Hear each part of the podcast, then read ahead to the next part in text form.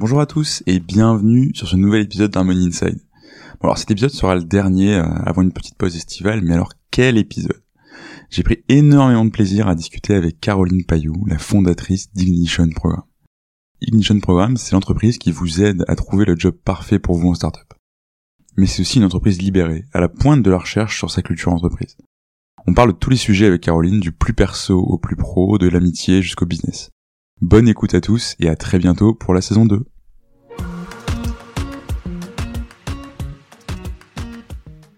Bonjour Caroline. Salut Vincent. Euh, bah écoute, un grand merci d'être euh, d'être avec moi aujourd'hui et un grand merci de m'accueillir chez toi dans ton superbe appartement. Euh, c'est la première fois que je fais ça, donc je suis déjà hyper content de faire cet épisode alors qu'il a à peine commencé. Écoute, bah merci d'être venu. Hein. Ah bah, tu rigoles. Bon, comme ça, on évite les bruits du bureau, c'est pas plus mal. Exactement, c'est effectivement très calme chez toi. Oui, ça l'est moins au bureau. Ça l'est moins au bureau. Il y a une sacrée ambiance. Ça y est, tout, le monde- ça y est, tout le monde est revenu, du coup c'est grosse ambiance. Ouais, tout le monde n'est pas revenu parce qu'il y a une grande liberté, mais euh, mais il y avait du monde aujourd'hui et il y a de l'ambiance. Et donc, et donc, du coup ils arrivent à être quand même dans l'ambiance parce qu'on enregistre cet épisode au, lendemain d'un triste jour pour, pour l'équipe de France de football. Bah, je te cache pas que ouais, ils étaient euh, un peu un, peu abattus. mortifiés. Ouais. C'est mon cas aussi, hein, je, te cache pas non plus. euh, on trêve de football. Euh, Caroline, pour commencer de manière un peu traditionnelle, est-ce que tu peux te présenter?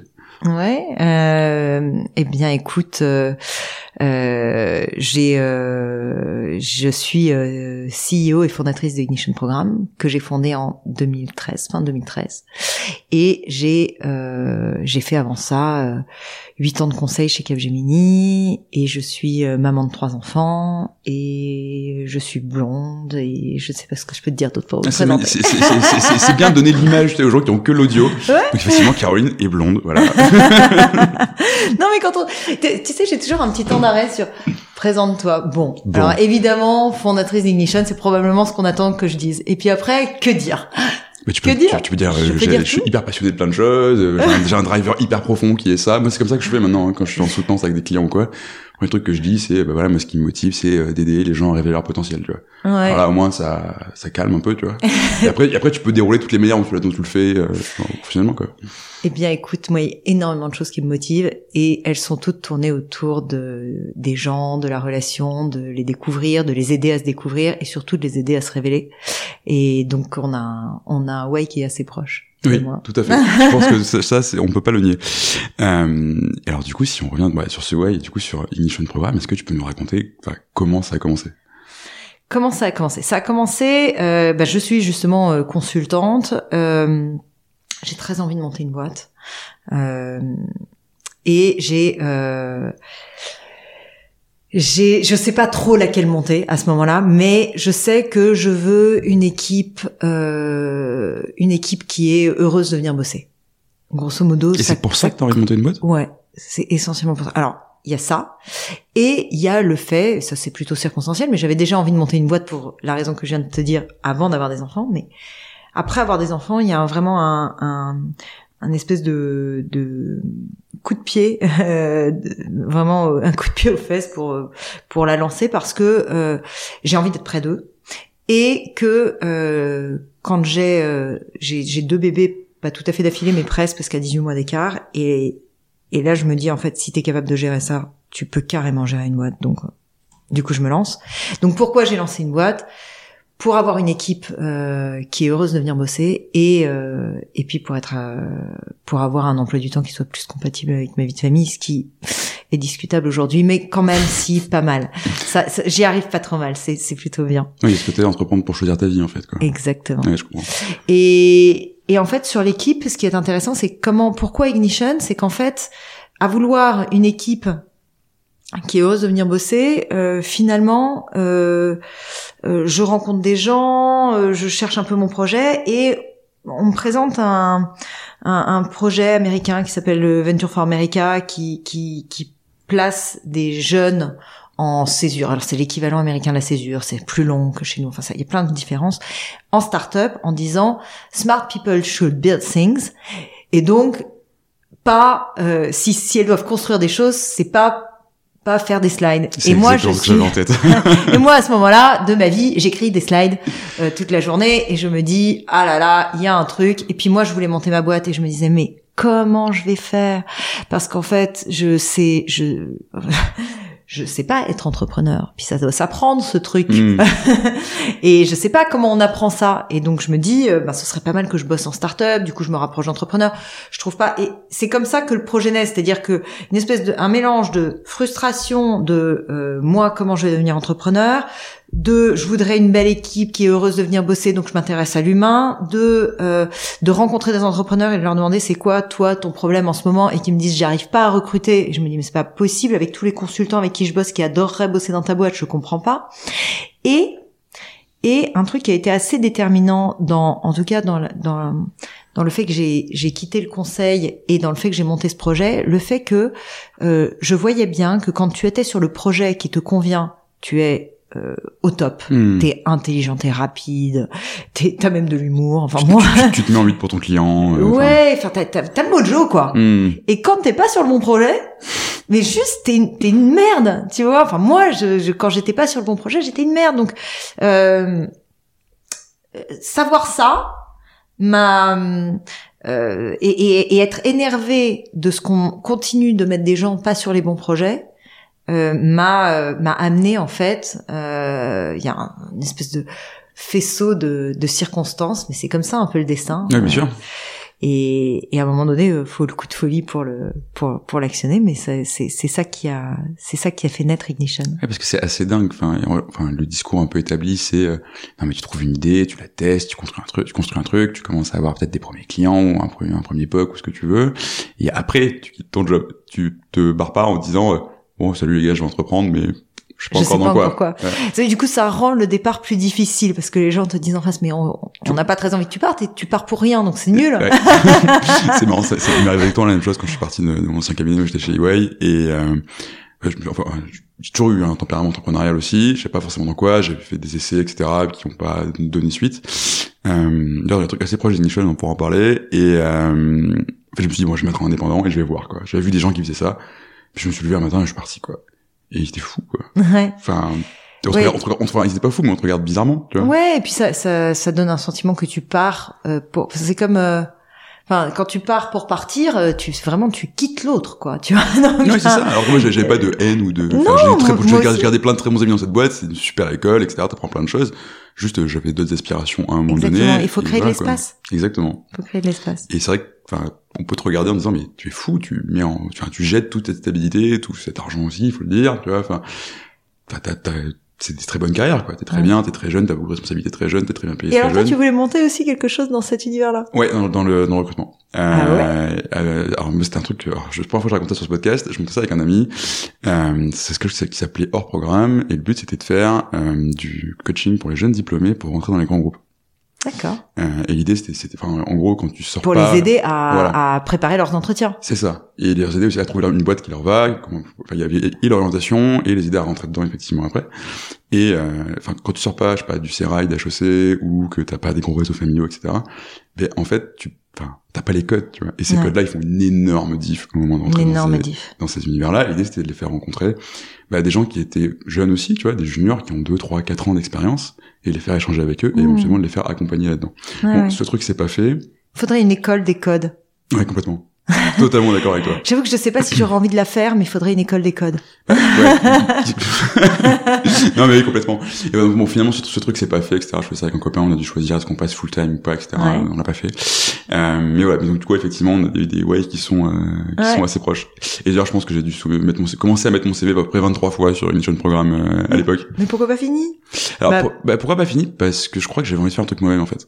Mais tu sais qu'on place des associés? Oui, alors j'ai découvert du coup. Effectivement, je l'ai découvert. Puis je sais pas dans quelle case me mettre, tu vois. Euh, Ah, ça c'est un de nos gros problèmes. Bien sûr. C'est un truc En fait, par défaut, quand t'es consultant, j'ai l'impression que tu, tu finis un peu en opération, tu vois. Ouais. Même s'il y a à peu près tout et n'importe quoi dedans. ouais. Donc euh, voilà, je sais pas forcément quelle case me mettre et du coup je peux aller au bout. Tout à fait. Il faut que j'arrive à, à craquer ce problème du, du consultant parce que Ça marche je- bien de passer de consultant entrepreneur, toi qui l'as fait avec succès du coup. Écoute, pour moi, ça a marché. Euh, J'en connais d'autres pour qui ça a marché, donc je pense que ça marche bien. Euh, Qu'est-ce que t'en penses toi? Ouais, en fait, si tu veux, il y a un côté quand t'es consultant, à un moment donné, enfin, tu disais, je fais, j'ai envie de build things, j'ai pas envie de faire des slides. Quoi. Ouais. Et quand t'es consultant, enfin, t'élèves limite la presse au, la presse PowerPoint au randar, quoi. T'es, Tout à fait. T'es en train de trouver les meilleurs machins pour faire tes slides, tes trucs, tes polices, tout rendre, c'est aligné, etc. Tu deviens complètement psychopathe de ça. Et alors, il y a, moi, c'était PowerPoint, d'autres, c'était Excel, etc. Mm. T'apprends beaucoup de choses sur euh, gérer des clients, et trucs comme ça.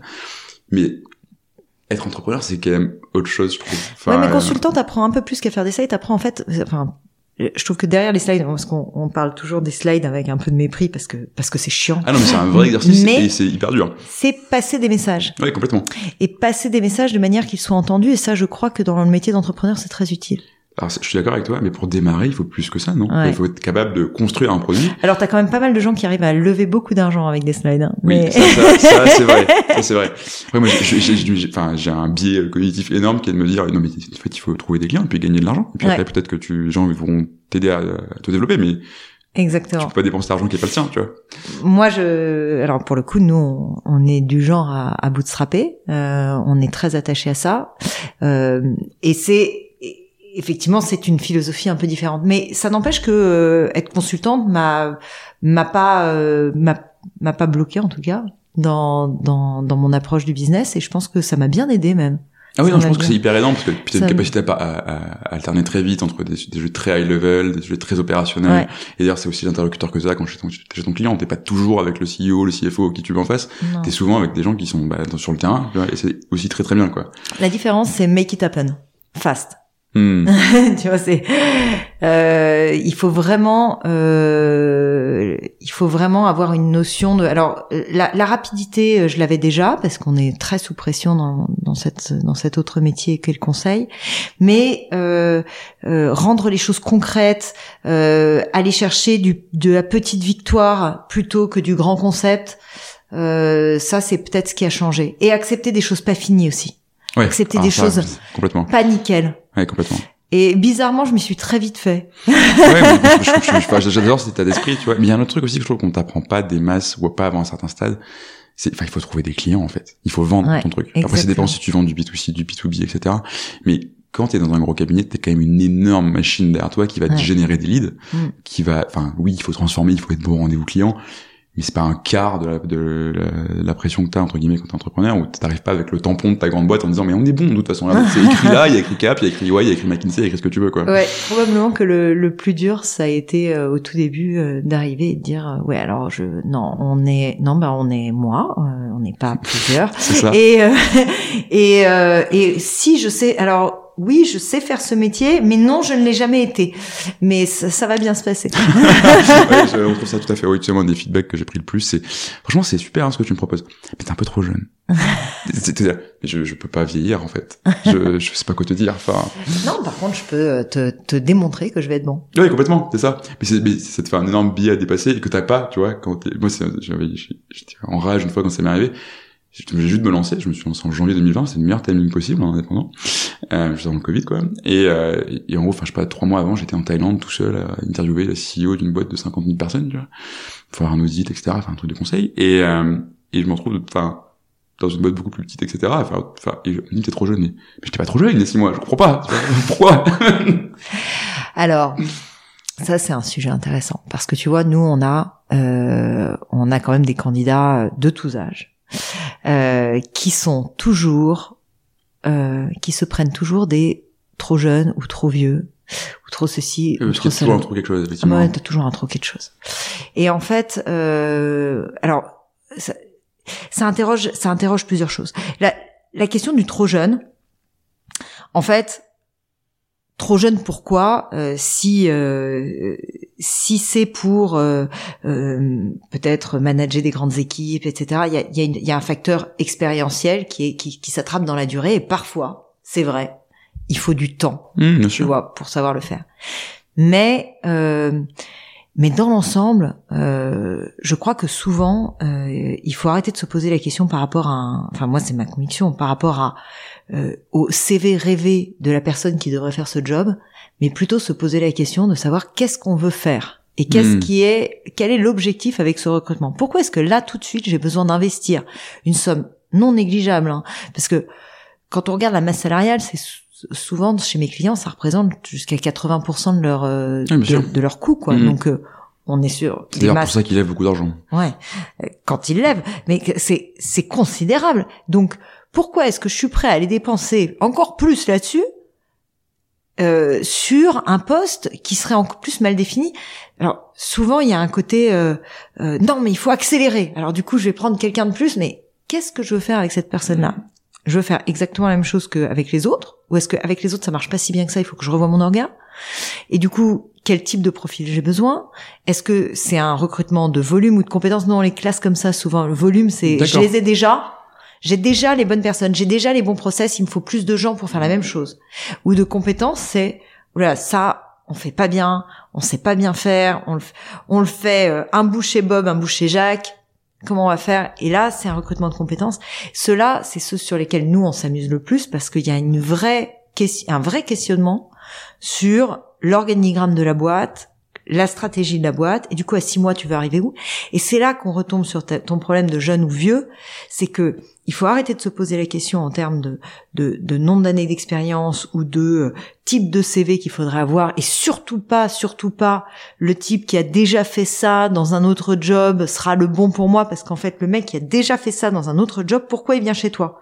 Forcément, soit parce que ça s'est mal passé, soit parce qu'il a un problème, soit parce qu'il veut te payer plus cher, donc tu vas le payer une blinde, soit euh, parce qu'il est pas très bon et qu'il peut pas tellement espérer mieux. Donc t'as pas envie de ce gars-là. T'as envie du gars pour qui c'est son next step avant une autre marche parce que c'est un mec qui est en, en vraie progression. Pour ces pour ces recrutements de compétences, c'est hyper important d'avoir des hauts potentiels et donc des gens qui sont sur une trajectoire. Donc là, mec, c'est il a fait moins bien avant, il fait ça maintenant et il fera mieux après et c'est celui-là que tu veux. Et tu dois avoir beaucoup d'accompagnement de, enfin, de tes clients là-dessus, j'imagine. Ouais. Parce qu'il y a un côté, alors je sais pas si t'es d'accord ou pas, mais quand tu te poses ces questions de il est trop quelque chose, il est trop vieux, il est trop jeune, il est trop machin, tu projettes beaucoup de toi aussi. Ouais. C'est- Tu te dis, mais attends, moi j'ai pas fait ça à cet âge-là, tu vois, même de manière très inconsciente, mais du coup tu te fermes énormément de perspectives, et toi j'imagine que ton rôle là-dedans, c'est aussi d'ouvrir un peu les, enfin, Évidemment. les, enfin, d'enlever les œillères, quoi. Évidemment, et, enfin, et puis de, euh, de de poser la vraie question, c'est-à-dire que en fait, j'ai affaire à des gens qui ont peur. Euh, c'est hyper anxiogène comme euh, comme dépense un recrutement parce que c'est beaucoup. Et comme euh, c'est anxiogène, euh, euh, naturellement, même les plus cow-boys d'entre nous, on, on, on, euh, vont, vont prendre des précautions et, et comme on sait pas très bien quelles précautions prendre, euh, on cherche euh, par benchmark, on se dit ah bah tiens les autres ils ont l'air de dire que si t'as fait pareil avant c'est bien. Ou...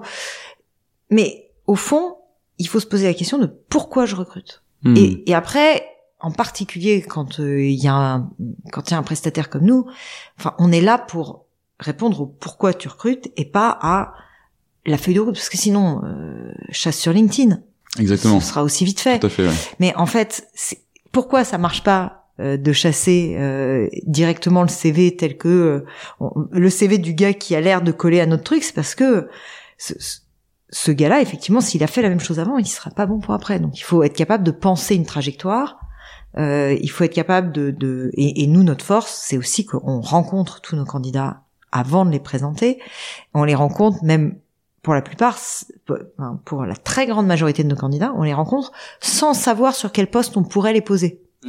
Donc ça nous met dans une dans une optique où quand on rencontre un candidat, on, on l'écoute vraiment, on regarde pas son CV et il y a les- tellement souvent un écart énorme entre ce que le CV raconte et ce que la Ah oui, personne est, parce que le CV est un outil très imparfait. C'est c'est le meilleur outil ou le moins mauvais aujourd'hui. ouais, mais c'est pas c'est vraiment un outil très imparfait c'est un outil qui ne te raconte pas euh, dans quel dans dans quel euh, finalement dans quelles compétences t'as été le plus fort ces dernières années c'est c'est souvent pas le titre de ton poste Hmm. Tu vois Ouais, bien sûr. si je te pose par exemple la question de toi dans quoi t'as le sentiment que euh, il y a vraiment un truc quand tu le fais tu le fais depuis que t'es tout petit alors peut-être que là la question je vais te la poser trop rapidement mais la vraie question à se poser c'est depuis que t'es tout petit qu'est-ce que tu fais super bien? C'est génial, Caroline Tu vois Minter- Caroline Interview, du coup. non mais tu vois la vraie question Ouais, là est-ce que alors je sais pas si t'es capable de le sortir comme ça ah si, si, complètement. eh ben toi t'es capable de faire quoi très bien depuis que t'es tout petit? Accompagner les gens, les aider, leur expliquer, les leur faire trouver de nouvelles solutions, etc. Et c'est ce que je fais aujourd'hui, en fait. Enfin, tu bah vois, voilà je, je l'ai fait comme consultant, je l'ai fait comme auditeur, je l'ai fait comme coach, je le fais comme harmoniste aujourd'hui, ça permet, enfin, et tu concilies plein de concepts, tu relis plein de choses entre elles. Moi, c'est ça que je sais faire. Je sais pas coder, je sais pas faire du l'UX.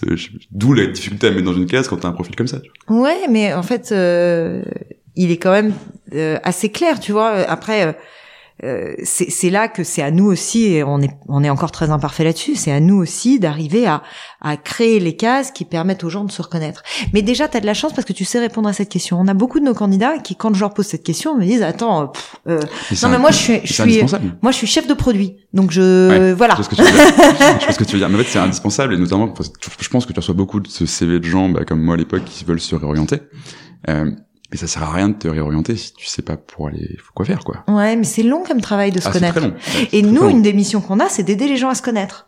Donc déjà notre notre notre tu sais notre parcours en ligne, Mhm. on essaye de poser des questions qui euh, obligent les gens à se poser la bonne question. La, la vraie bonne question à se poser, c'est euh, Je l'avais trouvé très painful à remplir justement pour Ouais. ça et sais qu'il marche bien du coup. ouais, mais clairement. du coup, on avait beaucoup de. Alors euh, au début, il était au début, il était particulièrement painful et il était particulièrement efficace. Mais Ouais. du coup, le problème, c'est qu'on on, on- on perdait plein de candidats qui étaient super, qui disaient, eh, la flemme, les gars. Hmm. en fait, moi, j'ai pas besoin de vous. Donc, les, les très très bons candidats, souvent, ils avaient, ben, toi, t'as t'as pas fini ton parcours, probablement parce que tu l'as trouvé très painful. Or, t'aurais été un super candidat pour nous. Ah, et donc, je te remercie. non, mais du coup, la, la question, c'est, euh, on a essayé de faire des questions plus faciles, mais les gens se connaissaient moins à la fin du truc. Du coup, pour nous, c'était moins efficace, et puis pour eux, c'était moins efficace. Donc, on essaye de trouver le juste milieu de questions qui soient pas trop painful et qui, en même temps, te permettent de de comprendre justement quels étaient ces patterns, ces, ces espèces de schémas récurrents dans lesquels tu te remets régulièrement parce que c'est ça qui est bon pour toi. Hmm. Et euh, moi, je suis un peu, alors je suis un peu comme toi. J'ai l'impression que ça a été difficile pour moi de trouver la forme. Enfin, de- toi, t'as pas de mal à trouver la formulation, mais moi, j'ai trouvé difficile pour moi de trouver la formulation parce que je trouvais que ça correspondait pas à des cases. Et en fait, euh, moi, je sais que euh, je j'aide, j'ai une une faculté à à voir le, le meilleur chez les gens que je côtoie et du coup à, à leur proposer une trajectoire qui leur va bien. Et en fait, le pattern, j'ai mis longtemps à comprendre ça, et c'est aussi Ignition qui m'a permis de comprendre ça. Hmm. C'est en, en entretien, en fait, c'était pas du tout prévu que je fasse des RH. Enfin, quand j'ai lancé ce projet, d'un coup, après l'avoir un peu déjà démarré, je me suis dit, mais c'est des RH que je suis en train de faire. Mais il y a Attends, ça pue un créé- peu les RH, En fait, pourquoi j'ai ça Tu vois, tu disais, j'arrive pas à rentrer dans une case, mais il y a un peu ce côté où, en fait, faut arrêter peut-être de- d'essayer de se rentrer dans une case, tu vois, et tu crées un peu la tienne. Et en fait, bah, ta case, elle va forcément euh, overlap euh, avec euh, plein d'autres, quoi. Donc tu fais des RH, mais t'aurais pu faire, je sais pas, du coaching, tu vois. Exactement, et j'aurais pu faire euh, de la vente. Mais voilà. Et j'aurais pu faire, je sais pas, peut-être espion, je sais pas, tu vois, non, j'aurais pu faire. Alors non, je suis beaucoup trop transparente pour ça, mais mais euh, mais j'ai un côté, je comprends les gens et donc je peux m'adapter à eux. Oui, c'est ça. C'est ces compétences-là qui sont un peu, Voilà. corps chez toi, tu vois. C'est euh, Après, au, service de, au fais service de quoi tu les mets. Exactement. Exactement. Donc ça, c'est, c'est, ça dépend un peu de ton environnement. Et nous, notre métier, c'est de faire comprendre aux gens euh, qui ils sont, leurs forces, et après de leur faire comprendre l'environnement. Parce que souvent il y a, un... alors là, là pour le coup, là il y a du boulot parce qu'il y a un peu du... un grand gap entre les deux. C'est-à-dire ah mais moi je sais faire ça, mais le métier veut pas de moi.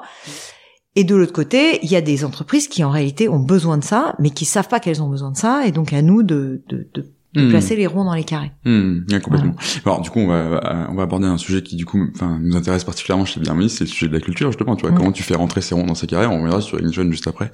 Mais euh, du coup, toi, tu recrutes des entrepreneurs en fait, dans la manière dont, dont, dont tu Ouais. le dis, c'est des profils Ouais. d'entrepreneurs, peu importe le poste sur lequel tu les mets, mais il y a ces qualités euh, intrinsèques en gros. Ouais. T'as un triptyque, je crois, c'est euh, génie, énergie et cambouis, Ouais. c'est ça? Exactement, bravo. Attends, je prépare mes interviews. Mais oui, je suis, très flattée. et qui effectivement enfin je trouve plutôt très bien, même si je sais pas une expertise là-dessus, mais qui décrit plutôt très bien tout ce que tu peux attendre d'un entrepreneur.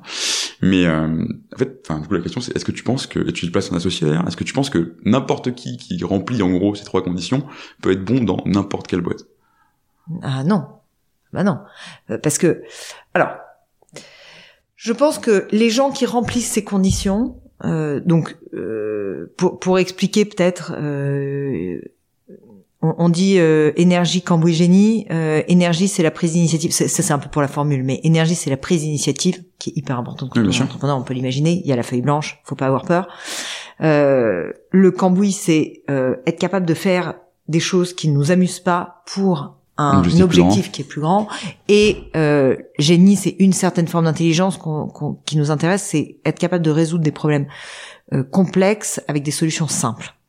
Et ce triptyque-là, je pense qu'il est absolument nécessaire dans toutes les boîtes avec qui on travaille parce que effectivement euh, alors pas à tous les postes. Il y a, parce que euh, il y a des postes peut-être euh, sur lesquels on a plus de volume on accepte plus de de, de turnover des bon mais si on veut des gens qui fitent bien avec la boîte qui et qui vont progresser avec la boîte les gens sur lesquels on va miser dans la durée, je pense qu'ils ont besoin de ça.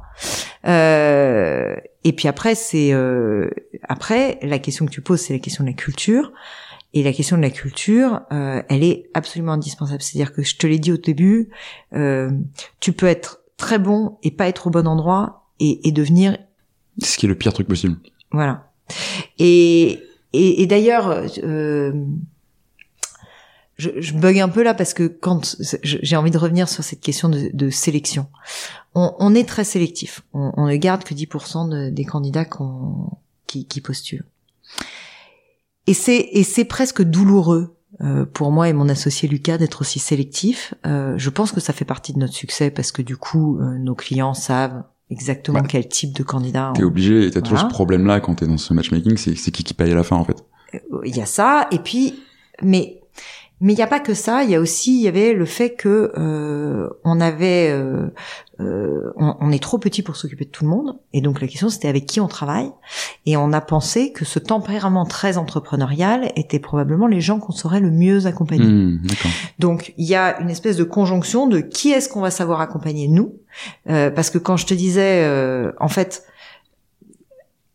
tous les postes sont pas pour ce type de profil là euh, en réalité, je pense qu'il y a des gens qui sont euh, pas tout à fait dans ce profil entrepreneurial, qui euh, fit très bien avec une boîte et qui vont peut-être euh, y faire une très belle carrière. bien sûr. Juste nous, on sera peut-être pas la bonne personne pour les accompagner. Et les gens qu'on accompagne, c'est vrai, ont des généralement des très très belles progressions et, euh, et de ce point de vue-là on est on, on, est cohérent tu vois on cherche une certaine cohérence mais une fois qu'on a sélectionné ces gens-là, le vrai travail, il est de les connaître pour comprendre leur driver. Alors, on a, on a fait des tonnes de recherches sur ce sujet. On a même un hmm. docteur euh, en sciences humaines et, et, on a fait de la recherche avec Dauphine sur le sur le matching, sur le fit, etc. On a, on a trouvé pas mal de trucs, mais c'est très difficile à mettre en œuvre. Et honnêtement, pour être très transparent, on, on galère encore. On, on, cherche. C'est le principe quand tu fais des sciences humaines, c'est que tu craqueras jamais l'équation, elle sera pas écrite sur un tableau blanc chez toi en disant bah voilà, tu, tu rentres ça et c'est bon. Je, je, pense le jour où je trouve en équation, je me fais tatouer. Ce sera un joli euh, motif de tatouage. Mais le le problème c'est que euh, comment ça marche? Il y a nous, ce qu'on a trouvé, c'est une part de driver, c'est-à-dire à quoi tu tournes. Et ça, c'est un peu comme euh, en quoi t'es bon. Tu repères les patterns dans la durée. Donc, t'as euh, des t'as des gens, on peut repérer que euh, donc moi je pose toujours les mêmes questions en entretien. Je pose par exemple, il y a deux questions qui sont fondamentales pour repérer ça. C'est de quoi tu as été le plus fier dans cette expérience et de quoi mhm. tu as été le moins fier. Et quand tu poses cette question-là, tu peux comprendre à quoi la personne tourne. C'est-à-dire que ce qui te rend le plus fier est, est, toujours orienté autour de tes drivers et n'est pas la même réponse que c'est quoi ton meilleur succès. Non, ça n'a rien à voir parce que c'est pas business. Exactement. Donc souvent on pose les deux questions. On dit c'était quoi tes objectifs, comment tu les as remplis? Et de quoi tu étais le plus fier? Et ça, c'est hyper important pour nous parce que du coup, on, on comprend à quoi, à quoi, quel est le moteur. Quoi. et les moteurs sont très différents. Et tu disais tout à l'heure, euh, euh, est-ce qu'on peut vraiment rentrer les gens dans des cases? Non, on peut évidemment pas rentrer les gens dans des cases et c'est assez inutile. non, justement, ça n'est pas inutile. C'est-à-dire, c'est assez vain, mais ça n'est pas inutile parce que, comme disait Paul Valéry, je crois, euh, ce qui est euh, ce qui est euh, simple est faux, mais ce qui est ce qui ne l'est pas est inutilisable. Hmm. Et donc on a plein de cases chez nous dans nos dans nos systèmes d'infos pour rentrer les gens dans des cases qui sont évidemment fausses, mais qui sont utiles. Oui, bien sûr. Et notre objectif, c'est d'arriver à faire matcher ben, des drivers avec une culture d'entreprise. Tu vois. Et comme on fait venir beaucoup beaucoup de candidats et que euh, ça, les personnes qui rencontrent les entreprises sont pas les mêmes personnes que les personnes qui rencontrent les candidats, on Mhm. est obligé d'essayer de rentrer ça dans des cases. C'est Mhm. imparfait, mais ça fonctionne. Mais surtout que, en fait, tu- je je comprends, t'as beaucoup travaillé sur le côté candidat, mais là où tu vas pas être aidé, c'est, enfin, tu vas les faire rentrer dans une case et t'as tout prévu pour disséquer, pour comprendre, euh, c'est toutes les différentes parties de sa personnalité. Mais en fait, moi, tu vois, dans ce que je fais, aider les boîtes sur leur culture, je suis plutôt, plutôt de l'autre côté, en fait. Et nous, cette recherche, on l'a, fait- on l'a beaucoup fait sur le côté euh, des entreprises. En fait, si la case, elle est floue, l'entreprise, c'est-à-dire si sa culture est pas bien définie, tu fais comment? Mais c'est pareil avec le candidat. Oui, bien sûr, non, mais bien sûr. Le nombre de candidats de que, fit, ouais, le nombre de candidats qu'on rencontre et qui et qui ne se connaissent pas et qui du coup sont là en galère à essayer de se raconter mais qui tombent un peu à côté de la plaque parce que c'est difficile de se connaître euh, et Bien sûr. puis euh, puis que à fortiori quand on est jeune euh, bah on n'a pas encore euh, tout vécu de soi tu vois. Euh, c'est très difficile. Et la boîte c'est pareil. C'est-à-dire que souvent euh, elle commence par un, un set de par écrire un set de valeurs qui en fait c'est pas ça qui c'est pas ça qu'ils sont en train de vivre. Mais c'est Hmm. ça peut-être qu'ils aimeraient vivre mais c'est pas ça qu'ils sont en train de vivre et donc c'est pas ça leur culture. Et ben c'est la même chose. Donc notre boulot c'est de les faire accoucher de la de la version la plus juste de leur case qui sera forcément fausse mais qui sera utilisable Donc, tu les accompagnes là-dessus aussi. oui, les entreprises, on, on les aide. euh, Alors, on, on a on a trois activités aujourd'hui. hein. On a le recrutement euh, depuis toujours, et puis on a développé euh, de la formation au management, qui aide beaucoup, souvent les managers déjà à connaître, déjà à, à mettre des mots sur ce que eux vivent comme culture d'entreprise et, que, et ce que eux vivent en tant que manager pour recruter. Euh, et, et c'est pas une formation pour les managers au recrutement, mais ça inclut cette, cette, cette notion-là. Mais c'est aussi une formation à euh, embarquer, euh, avoir du leadership, faire des feedbacks, euh, la communication non violente. Enfin, on essaie d'intégrer Mhm. tout ça. Et notre troisième activité, c'est une activité plus conseil qui aide à, pour le coup, atterrir sur une culture d'entreprise, euh, des valeurs claires, euh, euh, travailler la relation entre les associés. Enfin, voilà, c'est des choses. euh, En fait, on est hyper concurrent, c'était je me rends compte pas.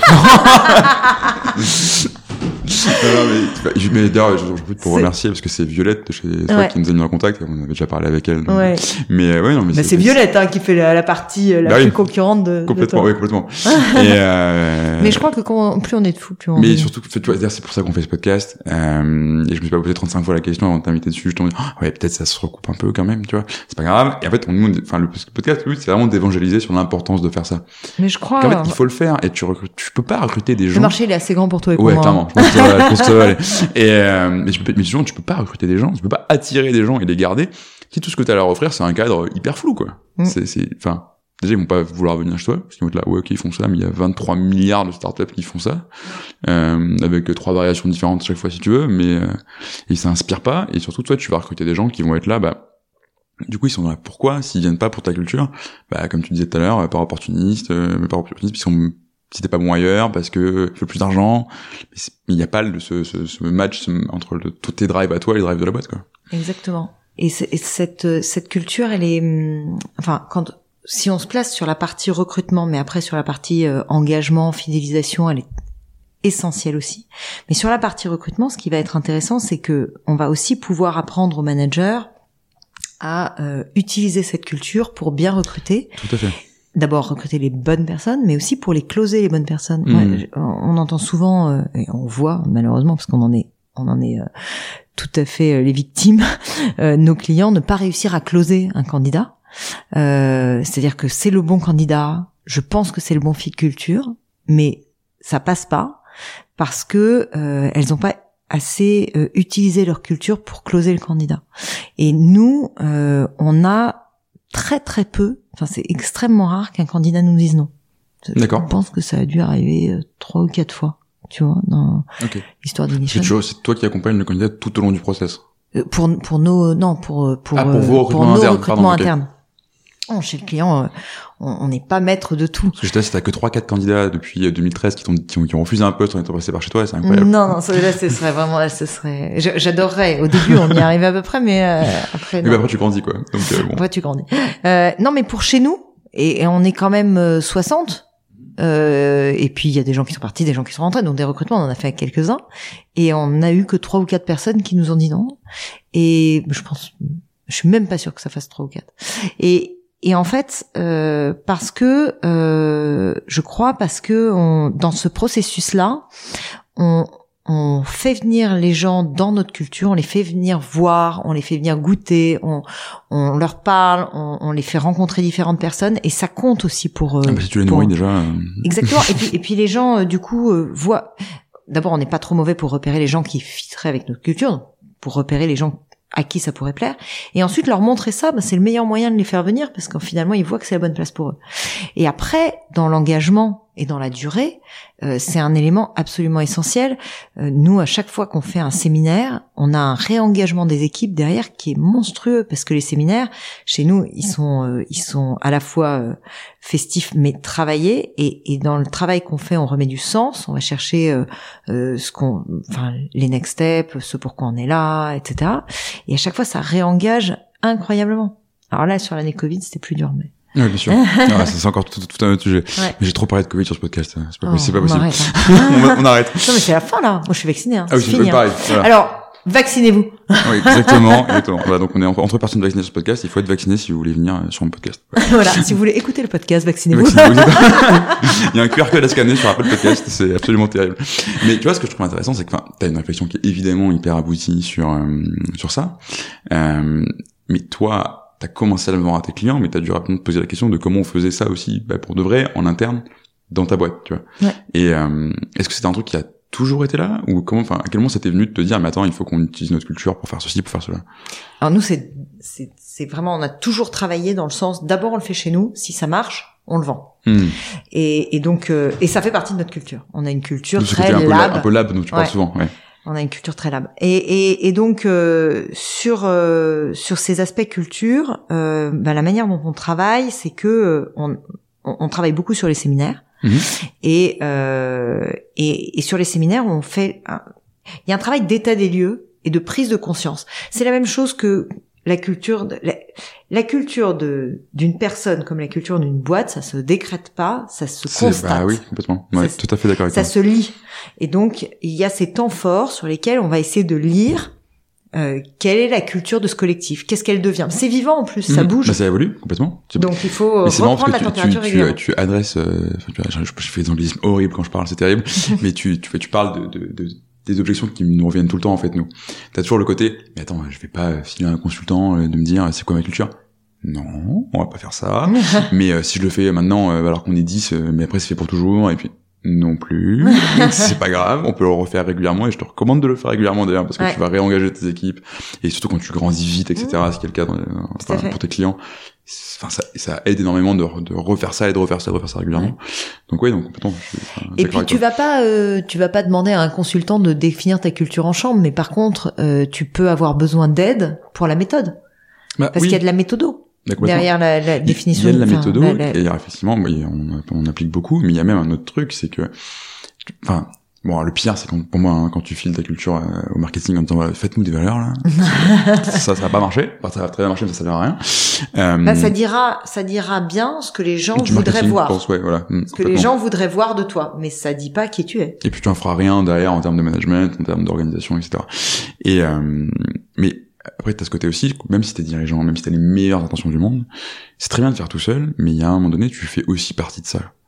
Et enfin, tu peux tu sais, il y a un proverbe comme ça euh, que m'avait sorti euh, Dominique Bunier sur ce podcast, c'est dans leur livre, je crois, qui dit "Don't ask a euh, fish about the water". En fait, quand tu bouges, bah l'eau elle bouge, tu vois. Et toi, tu fais partie de ça. Donc si t'as pas quelqu'un qui peut regarder un peu de l'extérieur, et le but c'est pas de te vendre 300 jours de conseils, tu vois, mais, mais pour tout faire à ta place, de te rendre 300 slides, puisqu'on aime bien- puisqu'on aime bien les faire. Euh, mais C'est joli. n'est-ce pas? Et euh, mais en fait, t'as quand même t'as quelqu'un qui- mais toi aussi tu fais partie de ça. Peut-être s'il y a un problème, tu fais peut-être aussi partie de ce problème-là. Et si tu t'inclus pas là-dedans et que tu essaies d'observer ta boîte, toi en étant une entité extérieure, soit t'es très fort en association et c'est possible, soit bah tu peux te planter, tu peux projeter et bah du coup ça va pas bien se passer quoi, Ouais. tout simplement. Ouais, ouais, ouais.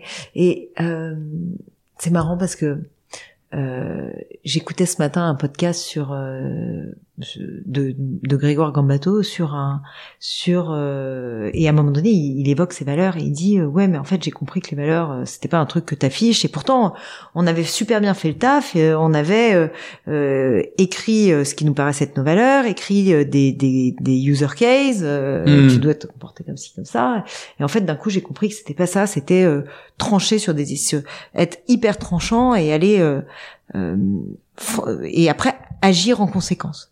Et et du coup, il, ça. il vire tout le monde de réunion d'ici deux minutes de retard. et j'écoutais ça et je me disais, en fait, ce que, ce que tu dis là, c'est que tes valeurs, les valeurs de ta boîte, elles doivent être très très euh, ajustées à tes valeurs à toi. Parce qu'en fait, lui a besoin d'être radical. Hmm. Et, et, et c'est super euh, quand un dirigeant a besoin d'être radical, que ses valeurs soient radicales, c'est hyper important.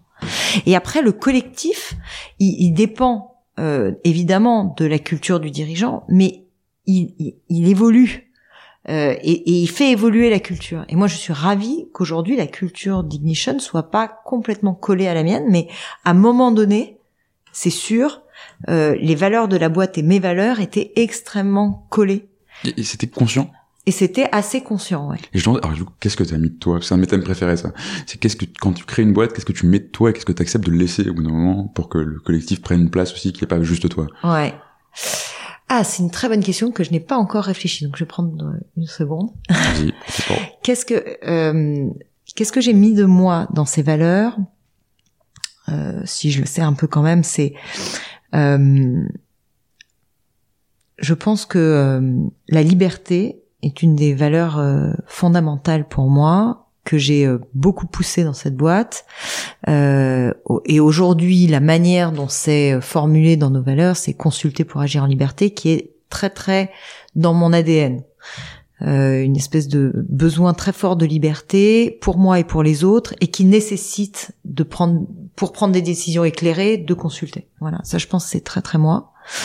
Euh, je pense que j'ai un côté très très euh, aussi. Euh, on, on, a un, à un moment donné, on formulait une valeur en disant unir. Bon, les, les valeurs ont pris différentes formes euh, au fil de au fil de la vie d'Ignition, mais je, je, pense que cette partie-là, qui est de créer des collectifs, c'est très très moi. Hmm. Et après, euh, je pense qu'il y a des choses qui effectivement m'appartiennent moins. Euh, je pense que euh, euh, je suis je suis très je je sais pas si ça m'appartient ou si je, je pense que j'ai impulsé un peu le, la partie. Il y a une il y a une valeur qui s'appelle s'entraider pour viser l'excellence. J'aime beaucoup cette valeur. Je pense que je la promeux beaucoup mais je pense qu'il y a des gens qui sont mais mille fois meilleurs que moi et qui ont beaucoup tiré cette valeur là vers le haut euh, dans le collectif et, et ça me rend extrêmement fière. euh, et je pense que ce qu'il y a de moi là-dedans, c'est que c'est quelque chose qui m'est extrêmement cher, mais sur lequel je suis très complexée et pas toujours, j'ai l'impression de pas hmm. toujours être à la hauteur. Et avoir trouvé des gens qui me donnent l'impression que ce collectif est, est fort là-dedans, euh, ça me nourrit. Voilà. Euh, et puis euh, et puis voilà euh, à peu près. Et t'as jamais eu t'as jamais eu ce phénomène de un peu de dissonance cognitive que tu peux avoir des fois, tu sais, où tu en fait, tu fais rentrer plein de gens dans ta boîte, tu grandis vite. Alors toi, pour le coup, du coup, tu bootstrap, etc. Donc tu fais pas 250 recrutements par an. Euh, mais ça peut t'arriver de te réveiller un matin et te dire, mais je vais où là? Est-ce que c'est encore ma boîte? Et parce que t'as trop de gens qui sont rentrés trop vite, ton cadre n'était pas forcément. Il était clair dans ta tête. Souvent, c'est très souvent le cas hein, pour les, les, fondateurs. Mais le fait si tu l'as pas écrit assez vite, si t'as pas formalisé ça, si t'as pas dit ce qu'il y avait derrière, ce que ça voulait dire, etc., tu peux te retrouver du jour au lendemain, à, je sais pas, tu reconnais plus ta boîte, quoi. Moi, j'ai une chance euh, fabuleuse, c'est que je constate chaque jour que même quand j'ai dû m'éloigner, euh, tu vois, j'ai eu un congé mat cette mhm. année, en plus du Covid, donc déjà on était éloigné physiquement, mais alors en plus moi j'étais en congé mat, donc j'étais dans ma bulle. Euh, mais même pour, pour diverses raisons, quand j'ai dû euh, me concentrer sur d'autres sujets et donc laisser vraiment les gens super autonomes, et en particulier pendant mon congé mat, euh, quand je reviens et que j'ai peur exactement de ça, c'est-à-dire de me dire mais en fait je je connais pas les derniers arrivants, je sais pas je, je, sais pas si la boîte elle va encore me ressembler, je sais pas si c'est encore ma boîte. Ben à chaque fois je me suis retrouvée euh, hyper dans mon élément, hyper euh, dans, dans un collectif qui euh, qui est le, le, collectif dans lequel j'ai envie d'être quoi. Et, et je crois que ça c'est parce que ça fait très très longtemps que euh, la culture ne m'appartient plus qu'à moi, mais que néanmoins euh, elle a été dessinée avec moi et avec ce collectif qu'on a. Oui, elle existe. En fait, le cadre est clair, quoi. Le cadre est là. Et entre guillemets, t'as- du coup derrière, tu prends des gens bah, qui rentrent plus ou moins dans ce cadre. Et euh, oui, il est amené à évoluer, mais tu perds pas tes fondamentaux, quoi. Mm. Ouais, complètement. Mais euh, alors ça, du coup, Et on a la chance d'avoir un bon process de recrutement. Oui, hein. T'imagines le, truc- le truc des coordonnées les plus mal chaussées, tu sais. On recrute que des gens horribles, ça se passe toujours très très mal, mais on vend le recrutement, venez, c'est génial. non, alors écoute, euh, là-dessus, je crois pas. Non, mais heureusement, oui. Là-dessus, je crois pas. On est, on- d'abord, on s'est toujours forcé à passer par notre propre, par le process client. On fait le même process pour chez nous Hmm. que pour nos clients. Donc, euh, en interne, on a un matchmaker qui nous est C'est attribué génial, ça. et tout. On fait ça pour tout. euh, Notre logique lab, elle est, elle, marche aussi pour ça. Tu vois, c'est toujours euh, si, si t'as besoin d'un truc que Ignition peut te fournir, ben tu le fais comme un client, comme ça t'as ça, tu peux critiquer. ouais, je vois complètement. Toutes les merdes qu'on peut faire, et Dieu sait qu'on en fait, mais, mais, du coup, euh, tu perds mais pas de vue sur l'expérience des clients, en fait. Même Tu d'un point de vue, genre, pur perds- court entrepreneuriat. C'est incroyable. tu Enfin, perds pas de vue que t'es là pour, pour, pour aider un client qui est dans cette galère-là, et du coup, euh, Et ton, et ton obsession euh, produit qu'il faut avoir en théorie, tu vois, Ouais. bah, se retrouve en fait au quotidien parce que bah, si ton produit marche pas, bah, pour toi ça va commencer à mal se passer et, par- et en miroir tu verras ce qui passe mal quoi. Exactement. Ouais, je vois complètement. Mais alors du coup, enfin tu vois, tu me parlais de liberté, etc. Attention, passage un peu obligé du podcast quand on parle d'ignition. je sais on te la pose à chaque fois, mais en fait, ce qui est génial, c'est que du coup, tu as fait ce travail sur ta culture et derrière, tu as réussi à mettre en place un mode d'organisation qui te convient. Alors, je vais pas te demander est-ce que l'entreprise libérée ça marche, hein, parce que déjà, je suis pas sûr que tu puisses calquer un modèle, euh, enfin, comme c'est écrit dans le bouquin de Lalou, pour parler d'entreprise Opel, je suis pas sûr que tu puisses dire ok, je prends ça et je le mets chez nous. Euh, Bah, ce serait bien normal parce que il y a, il y a pas toutes les, il y a pas toutes les clés quand même. non, déjà. non, mais, mais en fait, du coup, je trouve ça, c'est ça que je trouve intéressant, tu vois, quand on parle de culture, souvent, les gens qui, qui connaissent un peu ces modèles, ils disent, ah, tu parles d'entreprise libérée. Je fais, bah, pas que, tu vois. Enfin, enfin, oui, peut-être, mais c'est, un step après, en fait, pour moi. Si t'as pas la, enfin, si t'as la, pas la culture qui te permet d'avoir cette entreprise-là, il faut pas essayer, en fait. C'est pas, une, c'est pas une, c'est pas une pyramide, quoi. Il y a pas, en haut, c'est le, le- la panacée, c'est ça. Non, d'ailleurs, ce que dit très bien Lalou, c'est Complètement. que la première étape, c'est d'être, d'être clair sur la raison d'être. Oui. Que le collectif, pas, pas juste le dirigeant, le collectif soit extrêmement clair sur la raison d'être. Et embarqué sur cette raison d'être. Et à partir de là, on peut à peu près tout faire. Hmm. Et je crois que c'est c'est c'est pour ça que je me retrouve à peu près toujours chez moi quand je reviens. Euh, c'est que euh, c'est que la raison d'être elle, elle est forte chez nous. Complètement. Et, et quand bien même on a on n'est pas toujours sûr de la formulation, quand bien même on n'est pas toujours sûr de la formulation des valeurs non plus, ou tout ça, on, on se bataille pour essayer d'être de plus en plus fin. Et au fond, il y a quelque chose de très très intense et très je partagé. serais vécu, en fait. Ouais. Mais tu tu me fais plaisir, parce que je passe mon temps à dire, mais, euh, en fait, je m'en fiche que tu connaisses tes valeurs par cœur. Enfin, est-ce que t'en fais quelque chose? Est-ce que Ouais. tu les vis? Est-ce que, etc., etc. Et oui, alors, ça peut être pas obligé d'avoir une phrase magnifiquement écrite, tu vois, mais, Ouais. comme tu dis, quand ton why il est hyper puissant, que tu l'as quand même plus ou moins formalisé d'une manière ou d'une autre, et que tout le monde est conscient et le partage, c'est là que c'est vraiment utile et puissant. Juste pour faire joli dans les, dans les, dans les- dans les plans de com, quoi. Enfin, Exactement. Après, ça aide quand même, et c'est pour ça qu'on le fait pour nos clients, et c'est pour ça qu'on le fait pour nous, de d'écrire et de réécrire et d'affiner et de challenger la formulation des valeurs et de la raison d'être. Pourquoi? Parce que ce sont des très très bonnes boussoles pour prendre des décisions. Nous, on, on se pose régulièrement, et, et mon associé Lucas est extrêmement fort là-dedans, pour euh, au regard d'une d'une décision difficile, ne jamais euh, dire euh, non mais là on le résout comme ça puis après on oublie, euh, dire à chaque fois attends, du coup est-ce que par rapport à nos valeurs ça colle? Est-ce que si on répétait, euh, si la question se répétait sous une autre forme, est-ce que on serait toujours en phase avec nos valeurs? Est-ce qu'on a trouvé une, une réponse qui est pérenne dans la durée? Hmm. et, et ça c'est important. Et t'as le temps de continuer à faire ça dans une boîte qui grossit. Alors, on prend le temps. Euh, Mais peut-être qu'on peut-être peut-être qu'on n'a pas raison, mais passe L'histoire le dira, hein, mais- euh, l'histoire le dira, mais on prend le temps, ouais. On prend le temps de faire ça. Je vais te dire, euh, un- une personne que, que- qui, avec qui on travaille beaucoup sur les questions de, de, de culture et de justement de- d'entreprise libérée, etc. euh, m'a interviewé récemment. Euh, c'est Christophe Lebuan euh, sur euh, de, de, de l'organisme Toscan, donc Mhm. on, on est très on est très fan de, de ce qu'ils font. Et il m'interviewe pour son livre et il me dit euh, et il me dit euh, zut j'ai oublié Ouais, donc, bah, un les, donc, les- sont les Pardon. aléas du direct. je, je, je, on coupe pas les trous de mémoire non plus. Hein. Tu coupes pas les trous de mémoire. Euh, écoute, j'étais perturbée à l'idée de penser à Christophe, je ne sais pas. Bon, bah, Euh, Christophe, si tu euh, nous écoutes, tu, tu perturbes Caroline sur mon podcast, c'est terrible. Non, c'était c'était sur la culture et euh, ça me revient pas, mais c'est pas grave. Non, mais c'est pas grave. Mais en fait, parce que le, le- le point de départ, en fait, c'est quand je trouve que t'as réussi à créer un cercle hyper vertueux, justement, entre ce que toi tu voulais, ce que tu me disais au début, être capable de choisir ta vie, avoir ta liberté, dont t'as beaucoup parlé, et le fait, bah, en fait, ça se retranscrit dans ton organisation, puisque tu donnes ça aussi à tes collaborateurs, CF, euh, bah, l'équipe qui est contente de venir au travail, etc., etc. Et là-dedans, en fait, bah, je, comment, comment, comment je peux te dire ça? En fait, il y a un côté, tu vois, on parlait de liberté, et je trouve que pour être entrepreneur dans cette configuration-là, il faut avoir une- évidemment un amour de la liberté, il faut aussi avoir une absence d'ego assez énorme, tu vois. Et ça m'amène à une autre question, c'est, enfin, t'es pas né CEO, visiblement. Euh, donc, en fait, c'est comment tu... Me disais, trompe-toi, mon frère, ma soeur m'appelait la commandeuse. C'est vrai. Euh, mais tu vois, tu deviens quand même à un moment des CEO, et comment tu deviens CEO pour de vrai avec ton équipe grosse, etc., sans devenir, entre guillemets, l'espèce de, de je fais des gros guillemets avec mes doigts, hein, l'espèce Ouais. de, de caricature du, euh, du CEO. Tu sais, dans ce coup, t'as plus de temps, t'es plus abordable. Non, mais j'ai pas le temps pour ton truc, si j'ai trop de trucs à faire, euh, etc. Tu sais, tu, tu peux te prendre la tête, quoi, dans ton rôle. Genre, euh, Ouais. je, je, ouais, je suis pas dispo, c'est chaud, etc., tu vois. Et comment tu fais pour rester, entre guillemets, toi-même quand tu, quand tu te retrouves à gérer, je sais pas, 30, 60 euh, personnes? Alors ta question elle est pas facile parce que euh, je me vis pas comme quelqu'un qui, euh, enfin je me vis vraiment pas euh, comme quelqu'un qui mériterait de se prendre dans la tête, tu vois. Mais alors vraiment, enfin je je vois même pas ce qui aurait de de tu vois de de valable à dire que